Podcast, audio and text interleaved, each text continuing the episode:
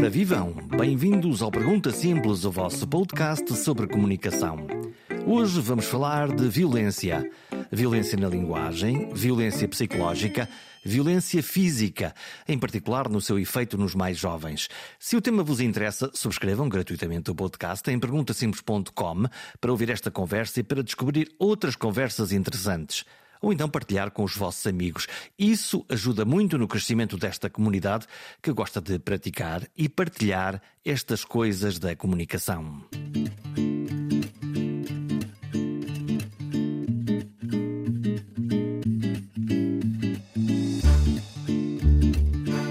Cada dia é dia de ouvir falar de violência de violências. Cada dia é um dia. E neste programa vamos falar da maneira como estamos a ouvir o som, a filtrar as imagens e a construir as percepções sobre o tema da violência. Em particular, a violência e a delinquência juvenil. Pensei que esta ideia do incremento da violência juvenil era uma coisa da minha cabeça, da minha percepção da realidade. Mas afinal, não. O relatório da Segurança Interna mostra um aumento da delinquência juvenil, seja em número, seja em gravidade há mais casos e há mais gravidade nos casos, nomeadamente no uso de armas com capacidade de matar pessoas. O aumento e a visibilidade dos casos de violência juvenil em miúdos dos 12 aos 16 anos disparou todos os alarmes e o governo acaba de criar uma comissão para estudar o tema. Um dos investigadores com mais trabalho feito junto de jovens delinquentes que estão em centros educativos e em prisões é o psicólogo Daniel Rijo, da Universidade de Coimbra. Tentei perceber com ele, durante esta conversa, se a exposição à violência por via da comunicação mediática pode ter alguma influência no comportamento mais violento dos jovens. Ah, eu tenho alguma dificuldade com essa questão, porque é uma questão que aparece muito sempre em termos jornalísticos de até que ponto é que a exposição ah, à violência promove ah, comportamentos violentos porque quer a linguagem, quer aos videojogos, eh, a outras formas de, de violência. Um, eu não sei se há tanta exposição uh, no mundo da ficção ou no mundo das notícias que depois é evidente que há indivíduos mais vulneráveis um, para quem violência serve um determinado fim de autoafirmação, uh, essa visibilidade pública que é dada a atos violentos um, pode jogar ao contrário, não é? Pode jogar como algo que lhes permite concretizar uma fantasia de poder, de dominância, de popularidade, etc. Agora, eu tenho alguma dúvida que isso, de uma maneira geral, a exposição a estes conteúdos violentos torne os miúdos ou jovens mais violentos porque a maioria dos jovens não são violentos nesse sentido, ou melhor, não, são, não têm uma perturbação uh, de comportamento eh, agressivo ou antissocial que depois permite tornar violentos. Quer dizer que, independentemente dos vários estímulos que possam existir uh, nas redes sociais ou nas televisões ou na sociedade no geral, que existe sempre alguma coisa dentro destes eh, jovens ou destas pessoas que possa servir como desencadeante para um determinado comportamento antissocial? Sim, eu diria que sim. Quer dizer, não é qualquer pessoa que, perante a exposição a esse tipo de estímulos uh, sociais, nas redes sociais, na comunicação social, na televisão, uh, não acredito que seja uma coisa por imitação ou que agora deram-me uma ideia e eu vou então fazer. Uh, acho que isso não acontece. O, o que acontece é que há um conjunto de jovens que estão nós podemos dizer perturbados ou que estão em sofrimento ou que estão numa condição de vulnerabilidade. aqueles miúdos que manifestam o seu sofrimento de uma forma mais externalizante, que agridem outros na escola, eh, que têm problemas de obediência com a autoridade, que causam problemas aos pais, etc. Esses, de alguma maneira, eh, que muitas pessoas eh, depois desenvolvem em torno deles algum receio, esses, de alguma maneira, são aqueles que, à partida, não vão cometer atos tão chocantes ou tão graves, porque já dão esse sinal e, de alguma maneira, já mostram o seu sofrimento e a, e a sua dificuldade em regular o comportamento comportamento. Uh, o, o, que choca muito a opinião pública nestes últimos casos que aconteceram agora recentemente é que são miúdos que à partida pareciam miúdos pacíficos e que não tinham um problema de comportamento agressivo, antissocial ou problemas com a justiça já identificados mas é que muitas vezes há muitos miúdos com uh, aquilo que nós chamamos, do ponto de vista da psicologia da saúde mental, perturbações internalizantes. Há miúdos que estão em níveis de sofrimento atrozes, muito extremados, uh, e que vão dando os seus sinais, mas que ou a família não é competente ou não está disponível, uh, na escola muitas vezes ou passam despercebidos ou então ainda são alvo de, de chacota e de perseguição e de comentários jocosos, o que só aumenta mais o seu sofrimento e o seu sentimento de humilhação. E esses miúdos, hum, vamos dizer assim, numa linguagem muito corrente, são como que bombas que podem explodir a qualquer momento, não é? Porque uh, acumulam sofrimento, acumulam raiva, acumulam revolta.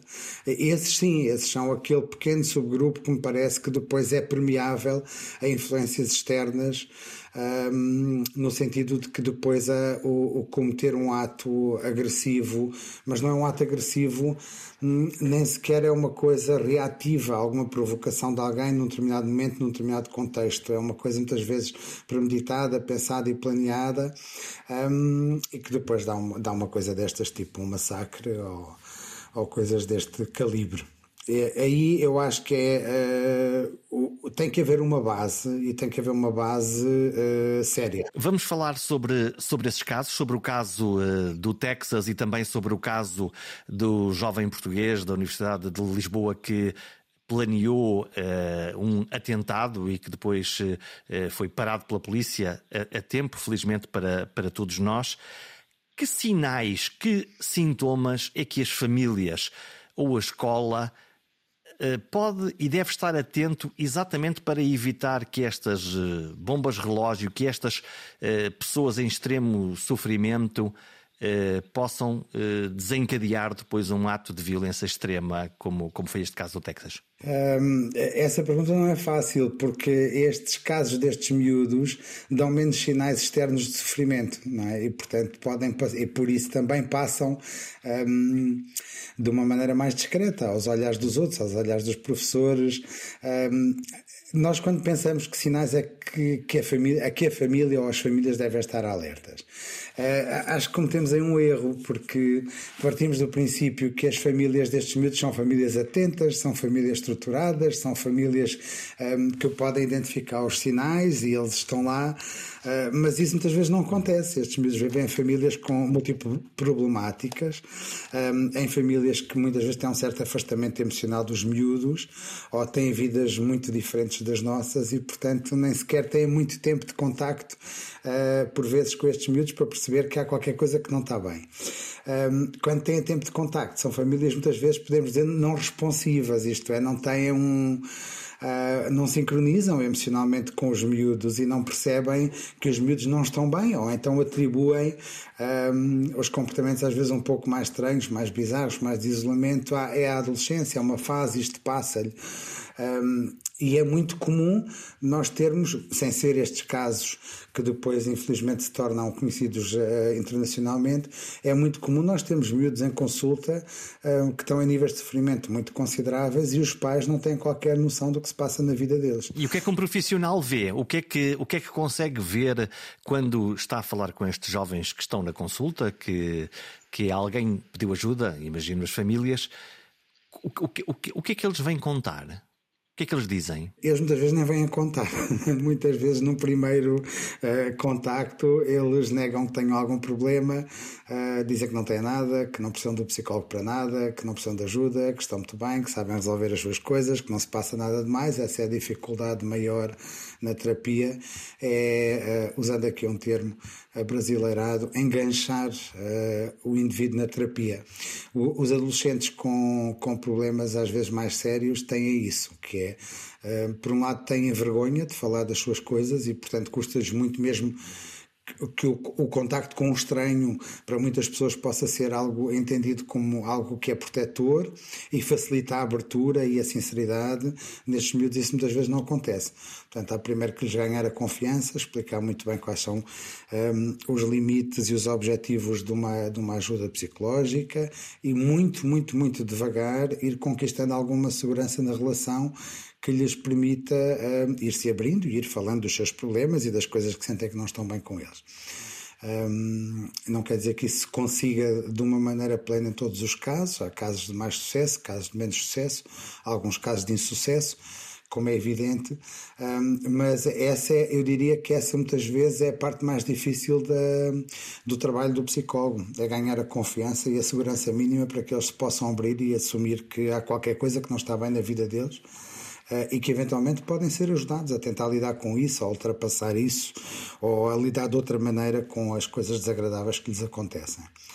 Um, o que me parece é que na escola ah, como estes miúdos habitualmente não perturbam o funcionamento das atividades letivas, ah, não criam problemas de maior a ninguém, eles passam completamente ao lado. Ou então as pessoas confundem muitas vezes um, este, este tipo de sofrimento mais. Um, internalizante confundem com ah, é apenas tímido, ou é defeitio, ou é um miúdo apagado, eh, e depois ficam muito chocadas quando acontecem este tipo de coisas. Quer dizer que estes eh, miúdos, estas crianças, não são o, o, o típico uh, bully, o tipo, o, o, fanfarrão que inferniza a vida a toda a gente e que se mete em bulhas, que aborrece os seus colegas, que os persegue, que faz este comportamento de perseguição. Não, não é exatamente esse, é outro tipo de, de personalidade. É, é um bocadinho outro tipo de problemática, porque uh, se repararmos nestas uh, histórias que vêm depois para a comunicação social de, de mass shooting. Nestes casos, é muitas vezes é muito frequente esta narrativa do parecia que não fazia mal a ninguém, era um miúdo discreto, era um miúdo tímido, um miúdo inibido e de repente fez uma coisa que agrediu e chocou assim toda a gente. É quase, podemos dizer, embora isto seja apenas opinativo, que o bully, aquele que, que já dá problemas regularmente e que agride e que ataca regularmente, à partida não é aquele que depois vai escalar para uma coisa destas, contrariamente à fantasia uh, de muitas pessoas este tipo de comportamento de assassinatos massivos, premeditados, planeados, eh, este tipo de coisas está um pouco associado a outro tipo de patologia e a outro tipo, vamos dizer, de dinâmica psicológica, que não é aquela do, eh, do agressor regular do dia a dia. Não estou com isto a minimizar também estes outros miúdos, mas estes dão sinal, não é? Este, este, nestes, nos que agridem regularmente uh, e há à vista aberta, desarmada. Eh, este eu diria que o problema é nós não temos respostas para trabalhar com eles no sentido de parar e minimizar eh, esses comportamentos de agressão, mas estes são aqueles que toda a gente sabe quem são, eh, nas escolas, nas atividades onde estão envolvidos porque este o comportamento agressivo é observável externamente. Como é que um psicólogo vê um fenómeno como o que aconteceu na escola primária de Uvalde, nos Estados Unidos, no Texas, em que um miúdo de 18 anos, armado até aos dentes, entra numa escola primária e faz dezenas de mortos de crianças, matou dezenas de crianças? Como é que vê? Uh... As pessoas todas procuram para estes casos assim, uma explicação plausível, não é? Que satisfaça um, que satisfaça os nossos questionamentos, as nossas dúvidas, as nossas incertezas, porque é que alguém faz isso. Um, eu, eu, não posso deixar de dizer, se calhar não estou a responder diretamente à pergunta, que um, a adolescência é talvez o período da nossa vida, do nosso desenvolvimento, onde aparece o maior número de patologias mentais. Ou seja, eh, provavelmente também porque é uma fase de grandes transformações, desde logo físicas, neuroquímicas, eh, emocionais, psicológicas. Quem tem filhos adolescentes sabe bem como há mudanças no padrão de comportamento, também muito à procura de uma identidade e do quem eu sou separado da família de onde eu vim, não é? Porque os, os miúdos pequenos bebem muito da família e daquilo que é valorizado na família e daquilo que agrada aos pais e aos mais próximos. E depois na adolescência a família mais ou menos de repente como que perde importância muitas vezes até é rejeitada emocionalmente pelos miúdos um, e o grupo e os pares adquirem assim uma importância extraordinária sabendo nós, mais velhos, que aqueles grupos e aqueles pares muitas vezes não querem dizer nada, porque às vezes são só coisas de um contexto e aqueles que parecem ser os melhores amigos não são, uh, e que a amizade muitas vezes um, está entremeada de outros interesses, um, e às vezes de puxar uh, os miúdos nesta fase do desenvolvimento para comportamentos uh, menos acertados ou, ou, ou menos corretos, podemos dizer assim. Um, é natural que na adolescência, é natural no sentido que é comum, sabemos, está estudado, que na adolescência emergem muitas patologias. Nós temos de facto uma saúde mental muito deficitária, não é? Porque a saúde mental, ao beber do paradigma médico, eh, fica à espera que o indivíduo, ou alguém próximo, ou um familiar, ou um cuidador, notem que alguma coisa não está bem e peçam ajuda. Isso muitas vezes ou não é feito, ou quando é feito já é um bocado tarde, isto é, já o problema se instalou, já engordou, já é uma patologia mais estruturada. O que significa que há muitas pessoas, muitos adolescentes, que passam hum, para além da crise normal da adolescência, passam períodos, às vezes anos, de sofrimento acumulado e que não é detectado por ninguém. Ah, eles próprios não reconhecem aquilo como um problema, porque acham que se sentem assim, pensam assim sobre si e sobre os outros, porque são assim, não têm um certo distanciamento que depois mais tarde ah, ah, conseguimos ter. A família muitas vezes também aceita como feitio, faz atribuições que legitimam aquele funcionamento e, portanto, os miúdos continuam a crescer e a desenvolver-se um, com patologia à mistura. Um, por outro lado, também podemos dizer que, mesmo que alguém note, mesmo que muitas vezes nas escolas se despista ou se esteja atento a algum tipo de comportamento ou de padrão de reação emocional que foge um bocadinho mais àquilo que é esperado. As escolas aí têm um papel privilegiado, têm comparação com o grupo de pares e, portanto, conseguem detectar a partir do senso comum, quase por comparação, quando é que alguém um, está a, a desviar-se de alguma maneira ou está a ter mudanças no seu comportamento, até porque conhecem os alunos ao longo de vários anos. Muitas vezes é o diretor de turma ou um professor mais atento ou que tem maior ligação com os alunos que percebe isso, mas depois nós temos também uma rede de, de de saúde mental muito deficitária e, portanto, uh, ou estes medios não são devidamente avaliados, se o são, depois não, não há acompanhamento que se lhe possa oferecer, e, portanto, há também aqui muitas desigualdades em termos territoriais e sociais. E, portanto, para alguém da saúde mental, hum, eu até costumo dizer que o, o, que me espanta não é quando estes casos aconteçam, é que não acontecem, é que não aconteçam muitos mais casos. Porque, tendo em conta a falta de cuidado e de proteção que nós temos aos miúdos e aos jovens, a, a mim o que me espanta é que estes casos sejam, apesar de tudo, tão raros, e felizmente tão raros. É possível traçar um perfil deste agressor, porque afinal sinais não faltaram. Ele foi comprando e mostrando nas suas redes sociais ora armas automáticas, ora coletes antibala, eh, ora munições. Ele foi dando claros sinais de que como aconteceu neste dia, entrou numa escola primária e decidiu começar a disparar sobre indiscriminadamente.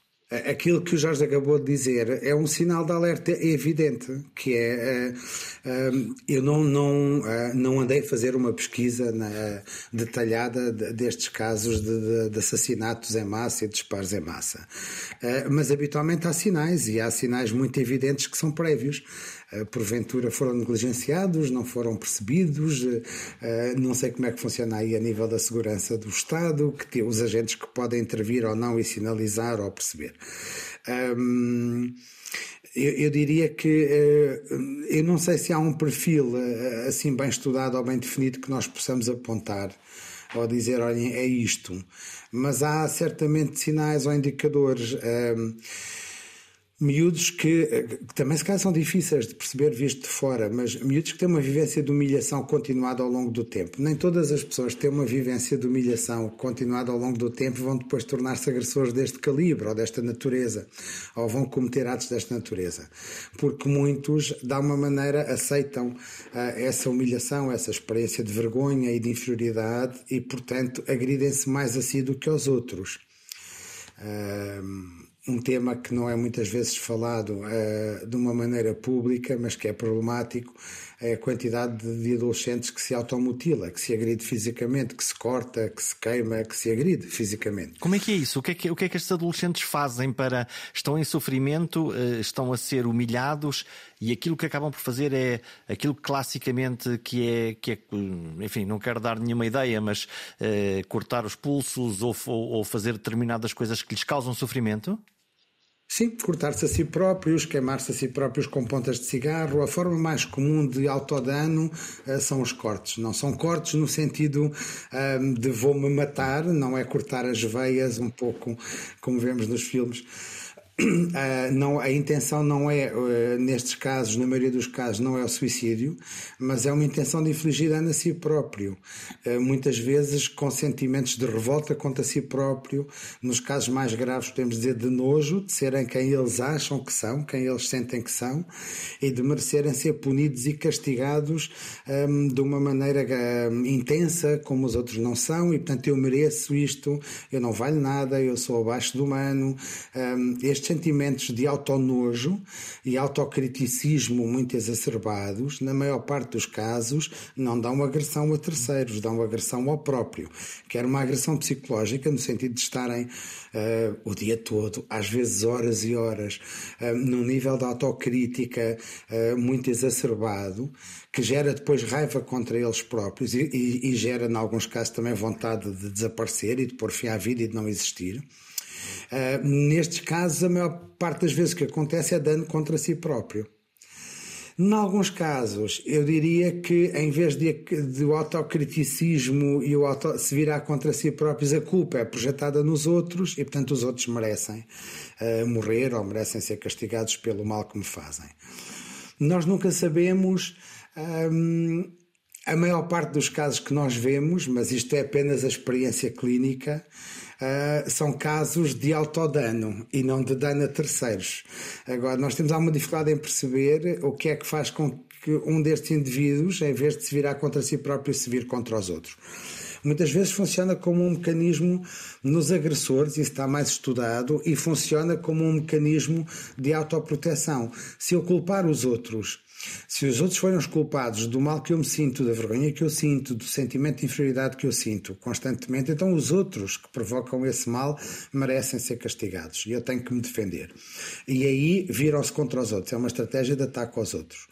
Que no caso dos agressores, dos bullies que nós vemos regularmente, eh, depois a certa altura eles precisam de manter essa estratégia de achar que os outros é que merecem e é que são culpados e é que devem ser humilhados e devem ser gozados publicamente, etc. Que é uma forma de evitarem também níveis de autocriticismo maiores em relação a si próprios. Agora, o que é que faz que uns optem mais por ataque aos outros e outros por ataque a si próprios? Aí ainda fica uma certa incógnita. Uma situação extrema e hipotética que podia uh, ser, um, eh, que, que, eu posso colocar, que é se uh, estivesse no momento do ataque nesta escola primária de Uvalde e entrasse este miúdo armado com a intenção de matar outros alguma coisa que um psicólogo lhe pudesse dizer ou fazer para interromper o curso desta sua vontade inicial? Oh, Jorge, essa é uma pergunta, é a pergunta do milhão de dólares, não é? Uh, se alguém soubesse, quer dizer, há especialistas neste tipo de coisas, de negociação em situações de terrorismo e de ataques e de reféns, uh, e há estratégias. Eu não sou um perito nessa área, nem me atreveria a dizer. É claro que se algum de nós tivesse que enfrentar uma situação extrema dessas, tentaria lidar o melhor possível. Um, e, e ocorrem-me algumas ideias, mas nem nem me atrevo a partilhá-las, porque penso que para isso há, há formação especializada e há peritos e há pessoas que têm essa função nas forças policiais, nas forças de segurança, uh, e que, e portanto, eu poderia dizer algum disparate, e é, é melhor não responder a essa questão. Apesar de tudo, eh, não podemos deixar de pensar que aquelas professoras desta escola primária seguramente tentaram algum tipo de negociação com, para, para proteger as suas, próprias, as suas próprias crianças na sala, como se, como se viu, e que redundou, na realidade, na morte de duas delas. Duas delas, sim. Pois não sei, eu acho que ainda vamos saber mais detalhes nos próximos tempos deste episódio, não é? Porque há ainda muita coisa que está camuflada, escondida, que ainda não se tornou pública. Uh, imagino que sim, que o tenham tentado acalmar, que tenham tentado perceber o que é que ele queria, o que é que ele gostaria, tentar travar de alguma forma habilidosa aquilo que ele estava pronto a fazer. Mas alguém com uma intenção uh, violenta está cego, não consegue ver uh, quando, quando vai fazer uma determinada coisa, toldado pela, pela fúria. Repare, qualquer um de nós. Um, É, há aqui um problema em relação a estes casos que as pessoas partem do princípio que nós não somos violentos e que não somos agressivos. Uh, e em termos evolucionários, nós somos violentos e somos agressivos. Aliás, nós só temos uh, o mundo só é como é e só foi só se foi desenvolvendo entre países, nações, territórios.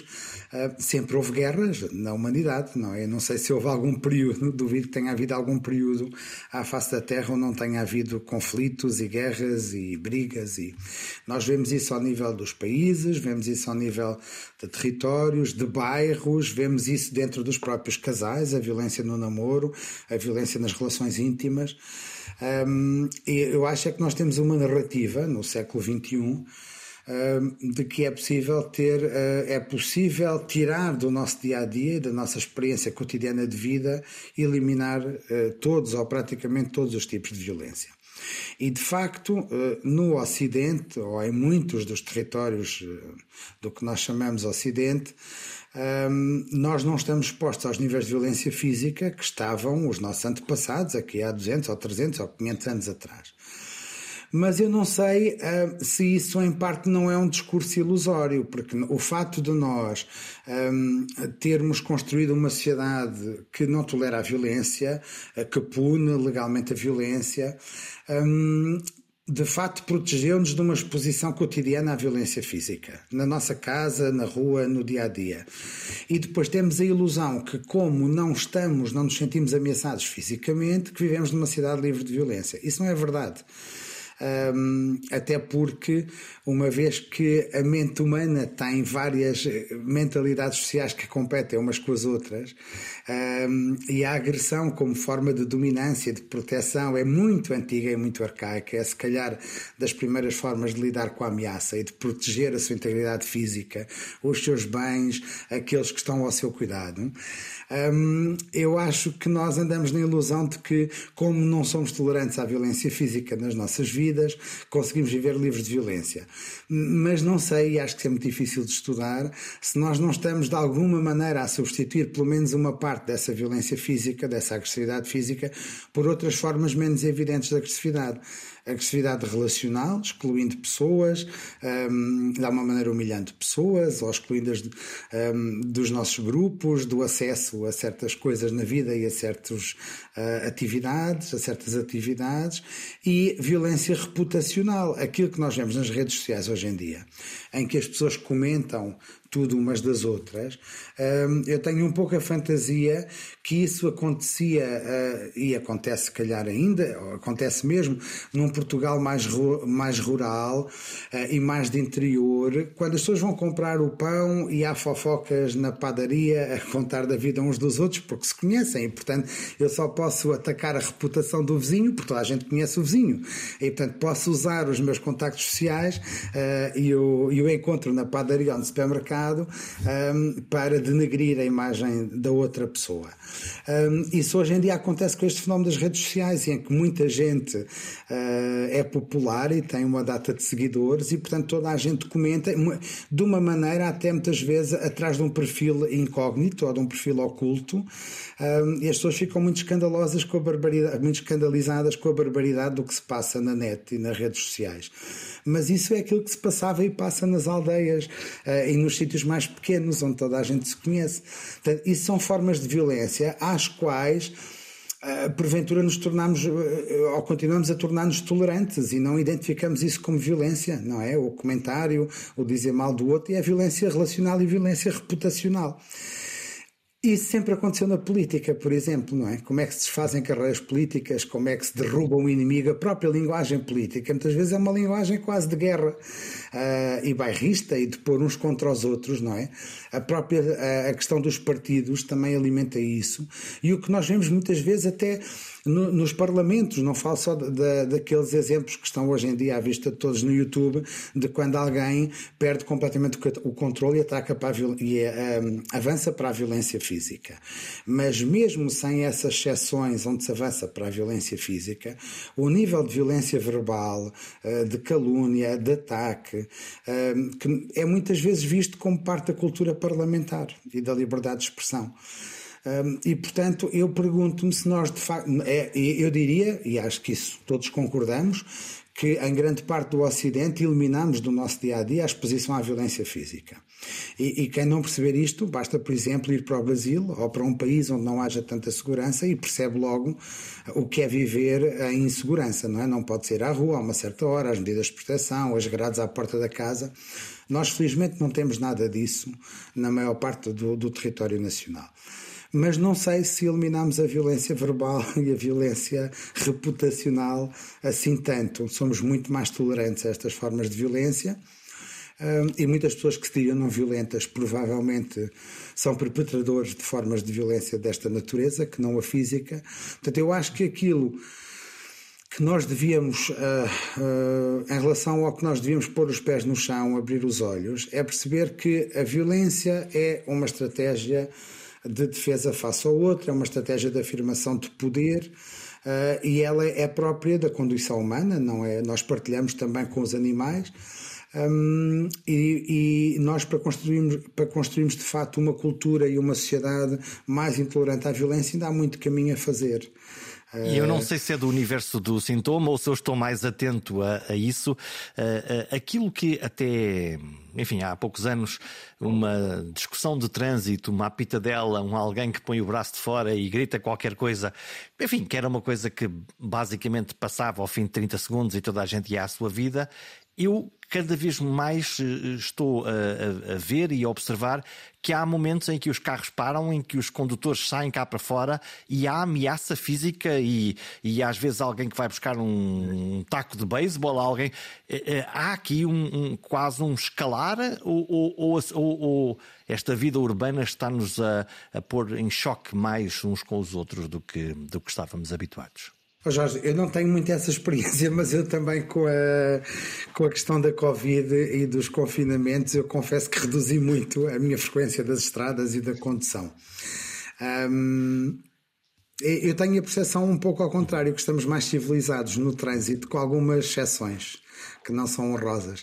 É evidente que numa situação de hora de ponta, num meio mais urbano, provavelmente a tensão, o stress, o acumular também dá uma frustração ao longo do dia, pode fazer com que as pessoas percam algum controlo uh, por estímulos menos intensos, porque já vêm numa posição desfavorável uh, de irritabilidade e de frustração e, portanto, mesmo que não seja a sua forma habitual de, de reagir perante qualquer coisa que lhes desagrada ou que sentem como injusta ou inadequada ou que alguém lhes faltou ao respeito, que faça o limiar para agredir ou para atacar baixa em relação. E, portanto, é provável que vejamos mais isso nesses contextos. Hum, é provável que sim, não faço ideia. Por exemplo, é, algo, uma experiência pessoal que eu posso contar. Eu lembro que há uns anos já bons, hum, não sei, há 10, 15 anos por aí, numas férias em Madrid, hum, calhou, provavelmente naquela semana, eu assisti em meia dúzia de dias a três ou quatro brigas de casais na rua. Uhum. E fiquei muito chocado, porque isso me fez lembrar também algumas memórias de infância. Eu nasci numa aldeia do Alto Alentejo, uh, numa vila, mas que é quase uma aldeia, um, e fez-me pensar há quantos anos eu não via uma situação em público de discussão entre casais na rua. E ali na capital de, de Espanha isso parecia ser relativamente comum. Não só que estava a acontecer o nível de agressividade verbal e de ameaça física, mas também a reação das pessoas na rua, que paravam para ver, mas não faziam nada. Isso chocou-me um pouco, porque me parece que isso não é muito comum, nem numa cidade, nem numa aldeia portuguesa, hoje em dia, pelo menos naquela frequência com o que aconteceu naquela semana em Madrid. Uh, portanto, há aqui áreas em que nós de facto marcamos pontos. Não é de dizer não à violência, de não permitir, não tolerar certos comportamentos na rua. A questão do trânsito, uh, nós sabemos também há aqui coisas muito culturais, não é? Se formos, por exemplo, eu não me atreveria a conduzir em Roma. Uh, não é? Porque aí é culturalmente aceito que as pessoas saiam do carro, que ameacem, que insultem. Uh, nunca vi nenhuma cena de violência física, mas violência verbal é relativamente comum. Como também é tolerável e relativamente comum, pelo menos naquele contexto cultural, que as pessoas não respeitem certas regras de trânsito. Acho que nós aqui somos muito mais respeitadores disso. Hum, agora, eu não lhe sei dizer se há de facto um, um crescente de, de, dessa agressividade na, nas situações de stress do dia a dia. O que gostava de dizer, e há bocado acabei por me uh, desviar, Jorge, é que é, é bom que nós assumamos que todos nós somos capazes de agredir fisicamente. Aliás, no limite, todos nós somos capazes de matar alguém. Em autodefesa ou em defesa de, um, de alguém que dependa de nós, por exemplo, um filho. Um, o que nos distingue uns dos outros é o limiar a partir do qual nós partimos para a agressão. Ou seja, há pessoas que conseguem encaixar muito mais, têm outras estratégias para lidar com uma situação de conflito uh, ou de ataque, têm porventura formas mais elaboradas de se defender, uh, de parar com a agressão ou de se afastar do agressor, e há outros que não têm uh, tanta competência nesse domínio e, portanto, se cá mais facilmente recorrem à agressão, à ameaça verbal, à agressão física, o que seja mas qualquer um de nós, se se sentir muito atacado, muito desrespeitado, um, sentir que está a ser muito injustiçado, é um, e se essa injustiça, esse ataque, essa coação não parar ou não abrandar, há um limiar a partir do qual ela, a raiva dispara e ela controla o nosso comportamento e nós podemos ter atuações e comportamentos completamente ou diametralmente opostos àquilo que são os nossos valores e a nossa maneira habitual de ser.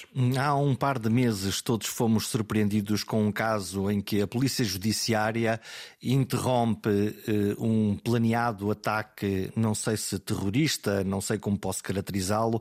O caso de um jovem, o nome é público, João Carreira, ele planeou um atentado falhado ou evitado na Universidade de Lisboa, depois acaba detido e finalmente eh, enviado para tratamento médico. Foi isto que, que aconteceu. O que é que leva um, ou que levará um jovem de 18 anos a fazer um, um planeamento aturado e profundamente detalhado de um ataque eh, para matar os seus colegas, neste caso, colegas de, de turma e de universidade? Jorge, eu não faço ideia. Esse caso, uh, como muitos outros, vamos lá ver uma coisa: a informação que chega a público deste tipo de situações é sempre uma informação muito truncada e muito parcial. Uh, e é muito difícil, uh, primeiro em termos éticos, eu não devo fazer esse tipo de comentários ou inferências, mas é muito difícil comentar um caso concreto quando não se tem conhecimento da informação que nós precisaríamos de ter para compreender os motivos e o funcionamento psicológico e emocional do ator. Eh, desses atos. Que perguntas é que tem para fazer? Que perguntas é que, é, que, é que gostaria de fazer, dado que nós só conhecemos aquilo que é público da informação, mas que perguntas são importantes fazer para compreender melhor este, este caso ou estes casos? Muitas. Uh, uma delas que eu diria era uh, o que é que ele espera alcançar com aquilo, ou seja, se ele conseguir realizar com sucesso os seus planos, que objetivos é que ele espera atingir, o que espera alcançar, que tipo de satisfação é que daí retiraria. Não é? E esse é um tipo de, de informação que era importante ter para perceber os objetivos que o indivíduo procura alcançar.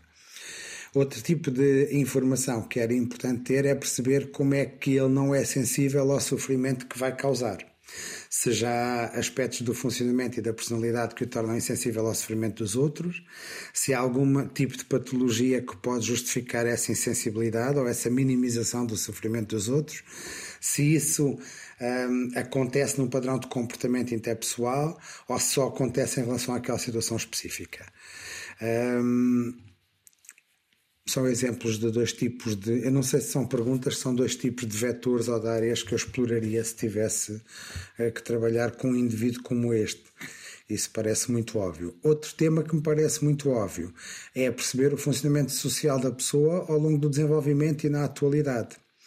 Volto a dizer, que muitos destes indivíduos, para não dizer todos ou praticamente todos, são indivíduos que acumulam experiências de humilhação, de rejeição, de se sentirem diferentes dos outros, não aceitas, portanto, acumulam humilhação e raiva. Um, e muitas vezes este tipo de fantasias, que nem sempre passam ao ato, trazem consigo um desejo de vingança, um desejo de retribuir o mal que me fizeram agora e vocês vão pagar por isso, uh, e um desejo de que foi, há de ser feita justiça ou vai ser feita justiça, eu hei de ficar por cima, uh, vocês vão de ouvir falar de mim, eu não sou este uh, estropício que vocês pensam que eu sou. eu acho que esta dinâmica da humilhação e da raiva estão muito juntas nestes casos. No nosso caso, nós que estamos como espectadores e observar isto que está a acontecer, Eh, por um lado, sentimos uh, medo e raiva em relação ao ato que alguém ia fazer de matar pessoas, mas por outro lado, não posso deixar de sentir alguma compaixão, alguma pena por este ser humano? Sim. Eu, quando ouvi agora a começar a pergunta, pensei: eu não sinto raiva de, de, deste miúdo que atacou, uh, porque me parece evidente que quem esteja minimamente bem na vida, quem se sinta confortável na vida, nas relações, não faria isso. Não usaria isso como uma forma de resolver os seus problemas ou de. Hum, e no fundo ele acabou por ser morto também, não é? Mas, uh, independentemente dele acabar por ser morto ou não, uh, a mim parece-me que uma coisa destas vem necessariamente do sofrimento. Uh, e, portanto, para além das consequências que nós todos sabemos que depois acontecem para um autor ou autores de atos deste calibre. Estudou, estudou o caso da, dos jovens agressores, escreve de resto um livro chamado Intervenção Psicológica com Jovens Agressores. Nós aqui estamos a falar de exemplos extremos nos Estados Unidos ou em Portugal, mas o facto é que existem dezenas e centenas de uh, jovens que uh, cometeram crimes de, de, mais variada gravidade, que depois uh, vão para uma coisa chamada um, processo tutelar educativo, uma espécie de alternativa à prisão para, para, para menores. Que jovens são estes? O que é que, o que, é que, este, o que, é que, estes, que estes miúdos andam a fazer e o que é que os levou a entrar nessa escalada que acabaram, no fundo, à guarda do Estado? Oh Jorge, só um reparo. Uh, qualquer uh, menor em Portugal uh, com idades entre os 12 e os 16 anos que cometa algum ato agressivo tecnicamente na lei é referenciado como um ato com relevância jurídica ou penal. Ou seja, o que é que isto quer dizer? Quer dizer que se ele fosse maior de idade, e a maioridade legal em Portugal é aos 16, aquele ato seria considerado um crime mas atendendo que é um menor, e como digo, um menor entre os 12, porque abaixo dos 12 a conversa é outra e recebe outro tipo de tratamento por parte do Estado, uh, um menor entre os 12 e os 16 anos que comete algum ato com relevância jurídica ou penal, de facto, em função de, da gravidade ou da repetição ou do padrão desse ato, pode-lhe ser aberto um processo tutelar educativo no Tribunal de Família e Menores. Mas nem todos os miúdos que têm um processo tutelar educativo vão parar a um centro educativo ou vão parar uma medida hum, que nós dizemos muitas vezes na gíria parecida com uma prisão para jovens. Aliás, há prisões para jovens e prisões para adultos, portanto, um centro educativo nem sequer é uma prisão para jovens. Mas é de facto, para a maior parte dos miúdos, um meio privativo da liberdade. Apenas os casos mais graves recebem esta medida, porque há muitas medidas tutelares educativas antes de uma medida de internamento em centro educativo. Portanto, há muitos miúdos destes um, que aquilo que recebem do Tribunal é a obrigatoriedade de frequentar um programa de reabilitação ou de frequentar consultas e tratamento psiquiátrico e psicológico ou, ou de ser acompanhados por técnicos da área da justiça juvenil na comunidade durante um X tempo e em função da evolução é reavaliada a medida e, portanto, só os casos em que medidas vão vamos dizer assim, mais leves ou menos severas falharam, ou aqueles casos que, quando aparecem em tribunal, já têm uma gravidade tal, é que vão para uma medida tutelar educativa de internamento. E, e, também aí a duração do internamento varia em função da necessidade de reeducação. Portanto, estes jovens que nós apanhamos em centro educativo são sempre dos mais severamente perturbados, porque aqueles que não estão tão severamente perturbados foram intervencionados na comunidade com medidas mais leves. A maior parte destes jovens, o que é que os caracteriza? Olha, praticamente todos têm problemas de saúde mental, aí na ordem dos 90%. Uh, estes problemas de saúde mental muitas vezes uh, correspondem também aos problemas, às dificuldades de autorregulação que os torna uh, pessoas que fervem pouca água, que partem facilmente para a agressão, que atacam os outros, que parecem um bocado insensíveis ao sofrimento que provocam nos outros.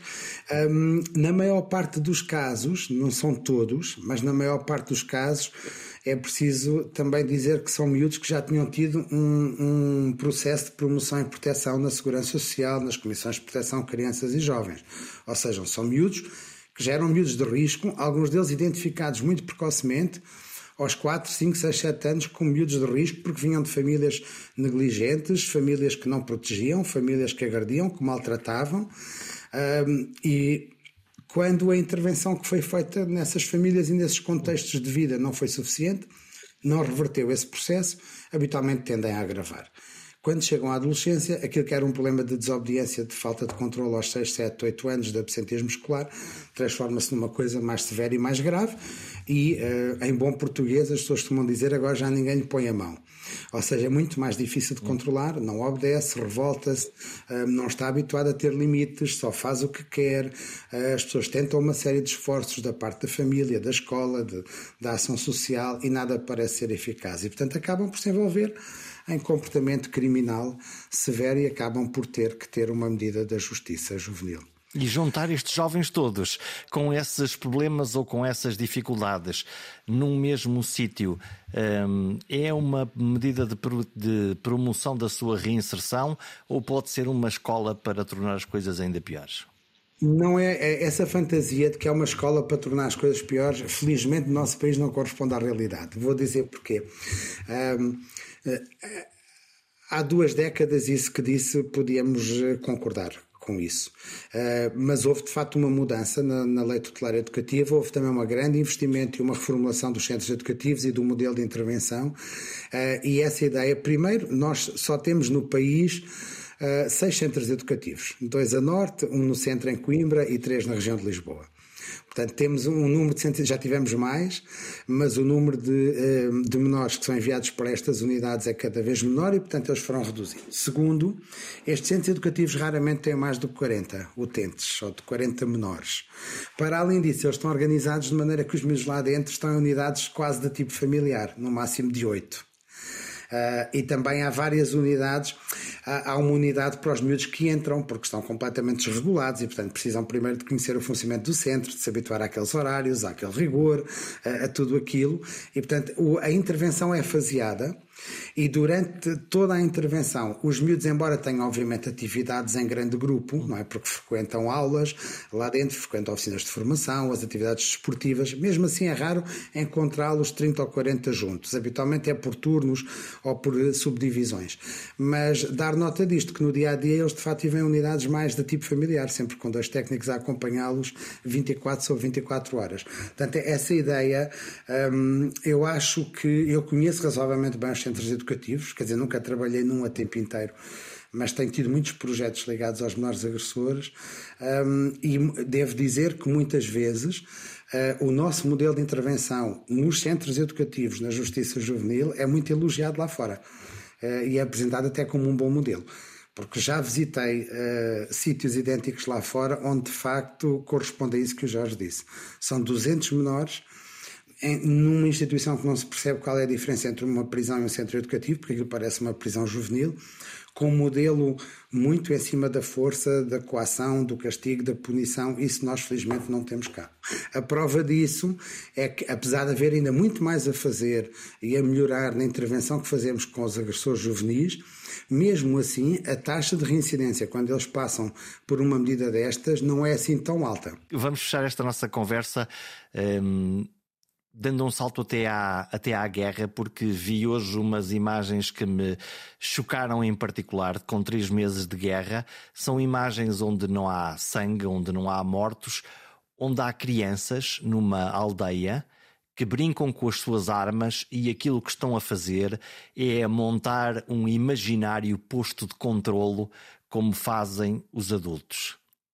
O que é que esperamos da ressaca destas crianças quando elas próprias forem crescidas e se calhar puderem ter armas a sério? Esperamos coisas más, como é evidente. Não esperamos nada de bom da exposição a esse grau de violência, a esse cotidiano de ameaça hum, à integridade física das pessoas e a exposição às mortes e bom, hum, há aqui um, uma variável que é a variável tempo. A duração da guerra vai determinar muito daquilo que podem ser os efeitos sobre os mais pequenos, não é? Um, caso bem estudado são os meninos da guerra de Angola, não é? Miúdos que nasceram na guerra e cresceram na guerra e chegam a adultos na guerra e, portanto, num ambiente tão hostil assim, uh, que atravessa anos e anos de vida da pessoa e os anos mais férteis e em que somos provavelmente mais influenciados pelo contexto e pelos outros, é de esperar que as pessoas depois só saibam aquele estilo de vida e aquele estilo de guerra e de guerrilha. Se nós pensarmos um bocadinho também, porque é se calhar aquilo que é mais adaptativo, é que eles sejam bons a combater para salvar a integridade física. É muito fácil nós estarmos a condenar ou a criticar eh, comportamentos que nascem num contexto que, felizmente, quase não tem relação com o nosso contexto de vida. Uh, e, portanto, num contexto desses muito hostil, se calhar o mais adaptativo é ser bom a guerrear, a matar, a defender-se, etc. É diferente do, do que se não sabemos o que é que o futuro nos reserva, não é? mas é diferente da exposição por, durante meses a um contexto de guerra como esse que estava a pôr. Aí nós esperamos mais, sobretudo, trauma desenvolvimental e coisas ligadas ao, stress pós-traumático. Um, porque mesmo que as crianças, algumas aparentam até estar muito felizes e muito a brincar e não perceber bem o, o que está a acontecer em relação a elas, as memórias vão continuar a ser elaboradas, não é? Nós não sabemos o que é que no futuro o que é que no futuro virá desta exposição. Para além disso, também é próprio destas situações de stress pós-traumático que haja um certo período de incubação. É quase como nos vírus. É? Muitas vezes a exposição acontece, parece que não deixou nenhuma marca ou nenhum dano psicológico ou emocional, e às vezes, passado seis meses, passado um ano, é que as coisas são ativadas. Portanto, o que podemos esperar dos adultos, mas também das crianças, é de facto um, um, um, grau de perturbação em termos de saúde mental assinalável e numa, numa taxa muito superior àquilo que encontramos comumente. A violência causa sempre um impacto na nossa mente, seja no caso extremo das vítimas da guerra, seja nos casos mais próximos da violência criminal, seja em adultos, seja em crianças. Mas o que aprendemos dos estudos é que a violência deixa sequelas e, no caso da delinquência juvenil, a maioria dos autores destes crimes sofrem de algum tipo de perturbação mental. A violência juvenil tem muitas vezes raízes em famílias disfuncionais. Estes jovens, agora violentos, foram muitas vezes vítimas de várias violências. De alguma maneira, a violência é a sua forma de expressão, provavelmente porque ninguém os ouviu antes. Nós voltamos para a semana.